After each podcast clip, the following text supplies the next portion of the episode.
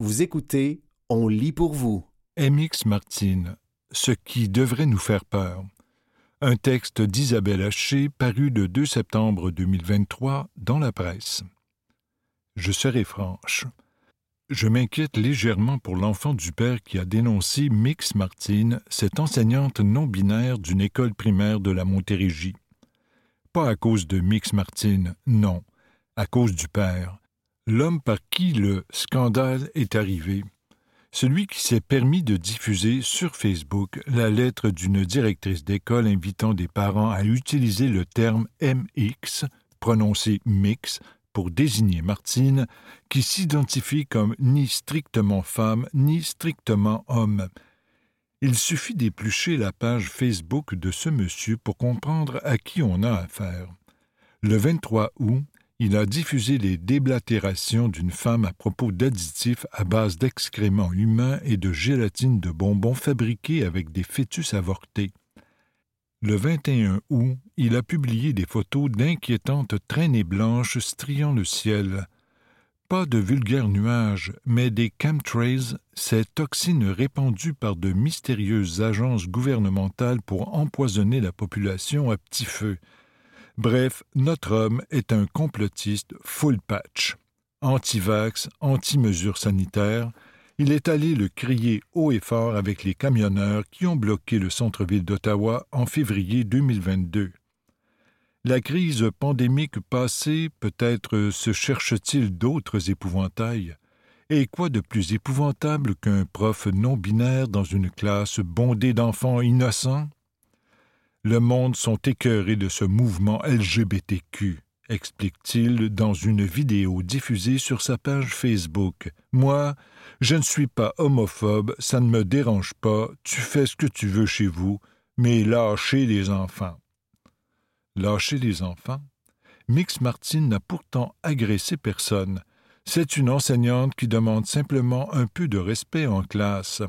Elle ne se reconnaît pas dans les titres de civilité Madame et Monsieur et souhaite que les enfants utilisent une autre option lorsqu'ils s'adressent à elle. Mix Martin, donc. Elle n'a rien inventé. Le néologisme a été créé dans les années 1970 et figure même dans certains dictionnaires de langue anglaise. Au Québec, où on l'a rarement entendu, le terme peut surprendre. On peut bien débattre de son emploi, comme l'a suggéré le ministre de l'Éducation Bernard Drainville. S'il n'en tenait qu'à moi, on élargirait la réflexion à l'usage généralisé dans les écoles primaires du titre de civilité suivi du prénom de l'enseignante. Les Madame Emmanuel et Madame Natacha, je l'avoue, ça m'a toujours fait tiquer. Dans ma tête, ça sonne Madame Claude, mais bon, ça, c'est juste mon ressenti. Je suis conservatrice à propos de la langue. Je la mettrai dans le vinaigre pour qu'elle dure plus longtemps. Je résiste même à la féminisation inclusive adoptée par les Québécois depuis des années, voire des décennies. Non, je n'écrirai pas les Québécoises et les Québécois. De toute façon, il paraît que cette formule inclusive serait désormais à éviter, puisqu'elle n'est pas respectueuse des personnes non binaires. Je vous jure, je l'ai lu sur le site du gouvernement du Canada. Je résiste avec autant d'entêtement au néologisme créé pour accommoder les personnes non binaires, les yel, il, frères pour frères, sœurs ou heureux pour heureux, heureuse, etc. Cela dit, je ne ferai jamais exprès de mégenrer quelqu'un. Je pratique l'évitement en me rabattant sur des formulations neutres, c'est d'ailleurs une solution suggérée par les spécialistes de l'écriture non genrée, abandonner les titres de civilité. Dans le cas de Mix Martin, hélas, on a abandonné la civilité tout court. Le ressac sur les réseaux sociaux a été violent. Une déferlante de haine si terrifiante que l'école s'est sentie obligée d'appeler la police. Ce gâchis ne repose pas uniquement sur les épaules du père complotiste c'est la faute de plein d'internautes, dont Éric Duhem, qui a rediffusé la lettre de la directrice d'école sur sa page Facebook sans prendre la peine de masquer le nom de famille de l'enseignante. Le chef du Parti conservateur du Québec savait parfaitement ce qu'il faisait. Il a instrumentalisé cet enjeu explosif. Il a jeté Mix Martin au loup du cyberespace. C'est irresponsable, dangereux et indigne d'un leader politique. Quoi qu'en disent ceux qui s'énervent le poil des jambes, nous ne sommes pas face à une simple mode ou à une idéologie woke conquérante.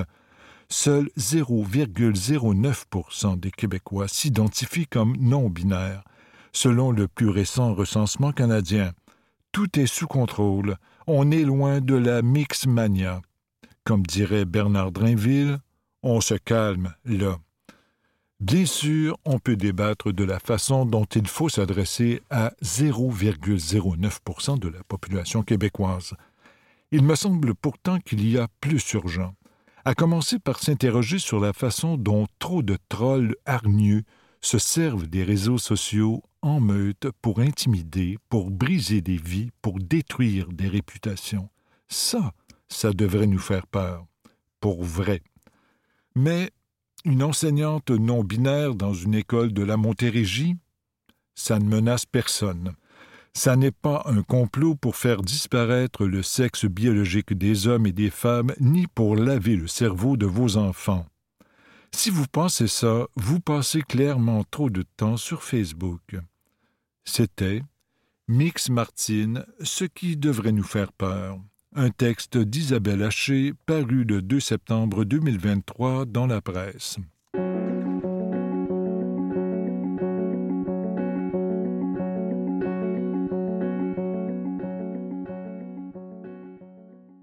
Quoi faire? Livre. Des suggestions de Benoît Mignot, paru en août 2023 dans le magazine Fugue. La revanche d'un blond, bande dessinée. Blaine Bowers est un ado qui a tout pour être heureux.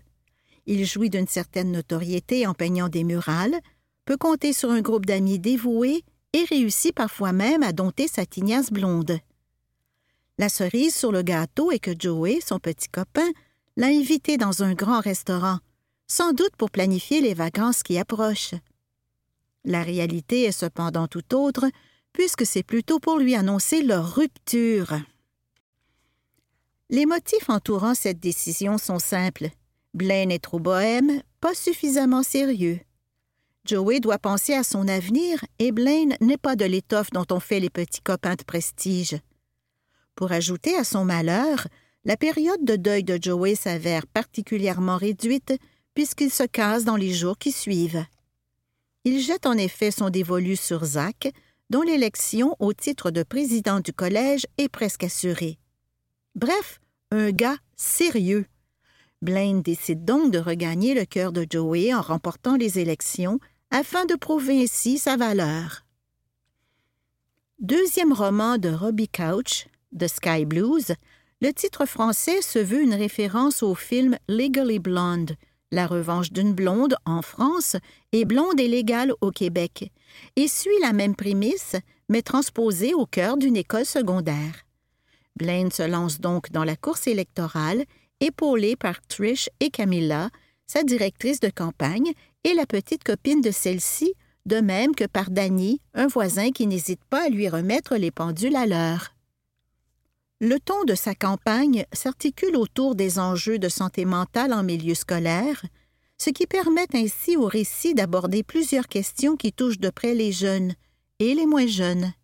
Mais plus le récit progresse, et plus Blaine réalise que les motifs entourant sa mise en candidature sont assez superficiels et que, même si son entrée dans l'arène politique lui permet d'élargir ses horizons, il risque sans doute d'y sacrifier une bonne part de ce qu'il est réellement.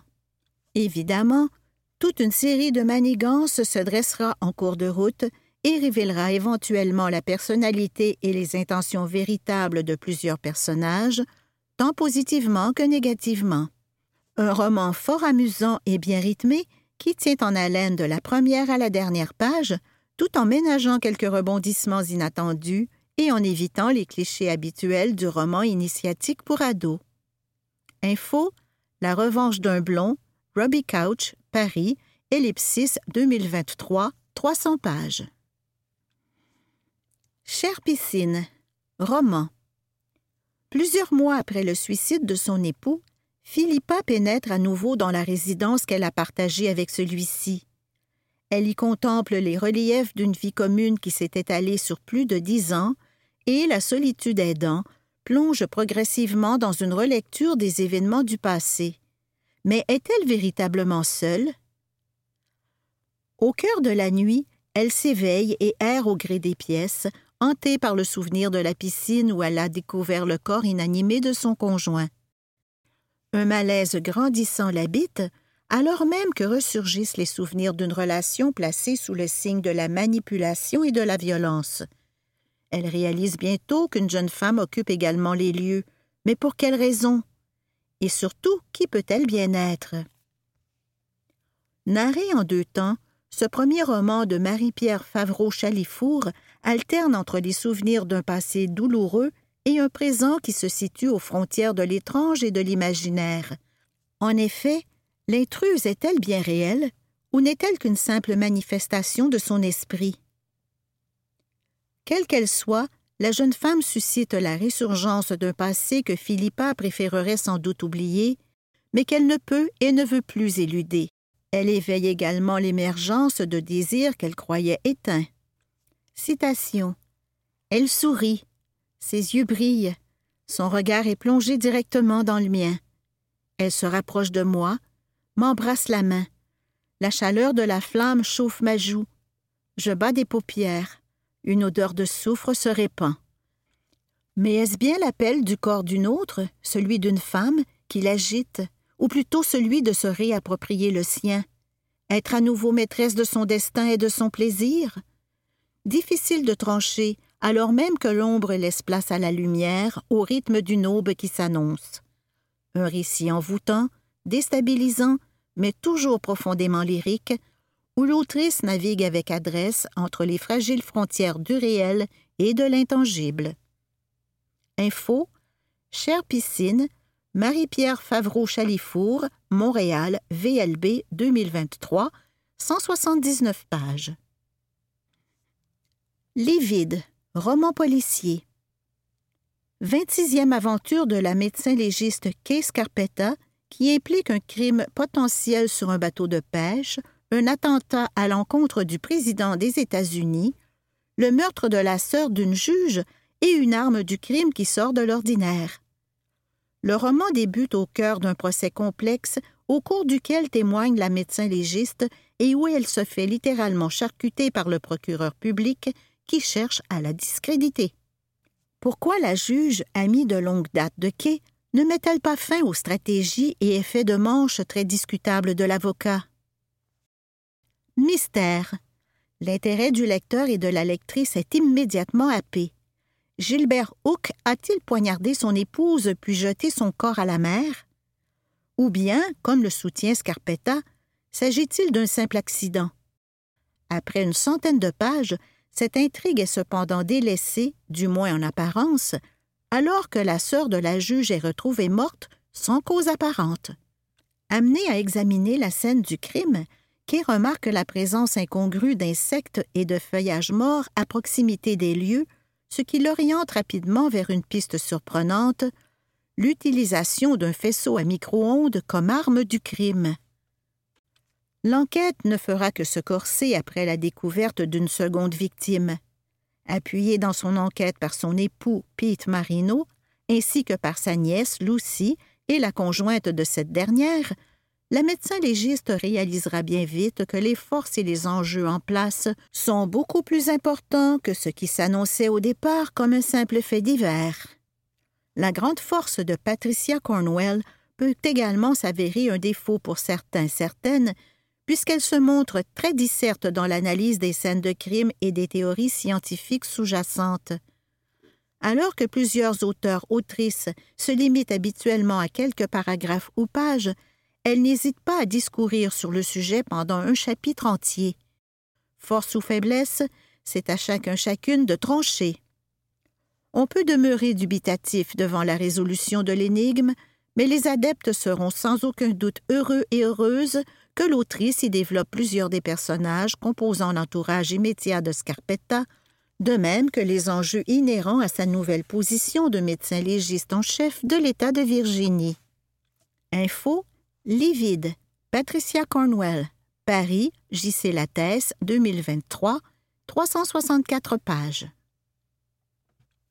Wasabi pour Cassandra, roman. Le village gay de Montréal est en émoi puisque des chats sont retrouvés charcutés, alors même qu'une série de meurtres atroces frappe certains résidents. Les victimes présentent une série de points communs. Ils sont dans une forme physique spectaculaire et aiment tous goûter au corps d'autres hommes. Par ailleurs, difficile de ne pas remarquer l'aspect stylisé des scènes de crime. Un trio improbable se penche sur cette sinistre affaire. L'inspecteur Bruno Lagacé, le frère Ludovic et Béatrice Lemieux, une historienne de l'art. En effet, lorsque l'inspecteur est confronté à l'aspect artistique des crimes, rien ne lui semble plus naturel que d'interpeller son ami, spécialiste de l'art. Ludovic, un ancien danseur de ballet, s'ajoute au groupe puisqu'il assiste déjà Bruno dans ses enquêtes, tout en œuvrant à ses fonctions monastiques et en occupant la position de cousin et d'amant du policier. L'enquête se complexifie lorsque Cassandra, une femme trans, se retrouve bien malgré elle au centre de cette hécatombe puisqu'elle est liée à chacune des victimes. Simple hasard, ou pourrait-elle également être dans la mire du tueur, ou, plus tordu encore, constituer le bouc émissaire de celui-ci qui chercherait ainsi à brouiller les pistes? L'auteur, Denis Morin, fait montre d'une imagination débordante dans la multiplication des meurtres et de leur macabre mise en scène, de même que dans la mise en place de personnages hors du commun qui captent immédiatement notre intérêt. On peut regretter que la progression de l'intrigue soit parfois un brin elliptique, puisque l'on souhaiterait en savoir bien plus au sujet des personnages ainsi qu'au regard des aspects plus surnaturels de l'intrigue. Le roman peut cependant se targuer de présenter un univers inquiétant et on ne peut qu'être intrigué par d'autres œuvres à venir qui mettraient à nouveau en scène le trio des L, le mieux, l'agacé et Ludovic. Info Wasabi pour Cassandra, Denis Morin, Bussy Saint-Georges, France, JHD Édition, 2023, 173 pages. Vous écoutez Quoi faire livre des suggestions de Benoît Mignot, paru le 31 août 2023 dans le magazine Fugue. Woke-washing capitalisme, consumérisme, opportunisme. On veut tous effectuer des choix responsables et opter pour des produits en accord avec nos valeurs. Le discours progressiste et vertueux des entreprises s'inscrit cependant parfois avant tout au cœur de stratégies de communication beaucoup plus anciennes que l'on pourrait croire. Dans le fort bien documenté Washing, Audrey Millet retrace les racines de l'activisme de marque. Ces stratégies de communication opportunistes associées à des services ou à des produits. On pourrait penser que le phénomène est relativement récent, mais comme elle le démontre, il y a déjà plus de deux siècles que l'industrie détourne les revendications populaires pour se donner bonne figure, pour accroître son capital de sympathie et pour augmenter son chiffre d'affaires. Bien évidemment, il est tout à fait possible qu'une entreprise soit dotée d'une véritable conscience sociale et se positionne comme vecteur de changement, mais cela peut également n'être que de la poudre aux yeux.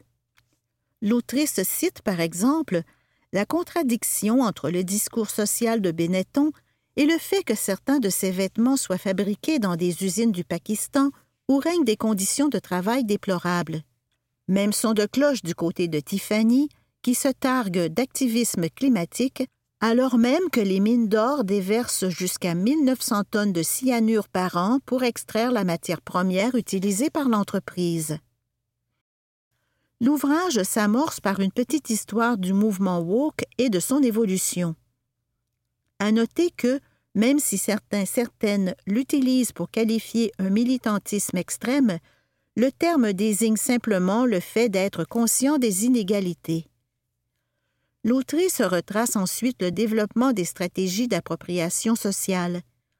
Dans la dernière partie, Elle aborde les différentes formes que peut prendre cette économie du politiquement correct, par exemple l'éco-blanchiment, greenwashing, le gender washing et le pride washing. Comme elle le souligne, il est facile de tenir un discours pro-LGBTQ, mais beaucoup moins de cesser de produire dans des pays qui criminalisent ces mêmes communautés. La finalité de l'ouvrage n'est pas de rejeter tout discours social issu d'une entreprise, mais bien plutôt de maintenir un regard critique face à des stratégies qui ne sont parfois que préfabriquées et factices. Info, Wokewashing, Capitalisme, Consumérisme, Opportunisme, Audrey Millet, Paris, Les Pérégrines, 2023, 221 pages. Drague, roman. Tony est un petit dur à cuire de noisy à la virilité brutale, alors que Nita est la reine des boîtes de nuit parisiennes. Le langage du premier est truffé de verlan, un argot caractérisé par l'inversion de syllabes, alors que celui de la seconde se caractérise par sa préciosité. Deux individus que rien ne devrait rapprocher, si ce n'est qu'ils forment une seule et même personne. Les romans de Johann Zarka se caractérisent par une exploration des marges sociales et celui-ci ne fait pas exception. C'est à la suggestion d'un professeur de théâtre que Tony explore l'art de la drague, alors même qu'il n'y ressent tout d'abord aucun point d'attache, puisqu'il l'associe exclusivement à l'homosexualité et qu'il est hétéro.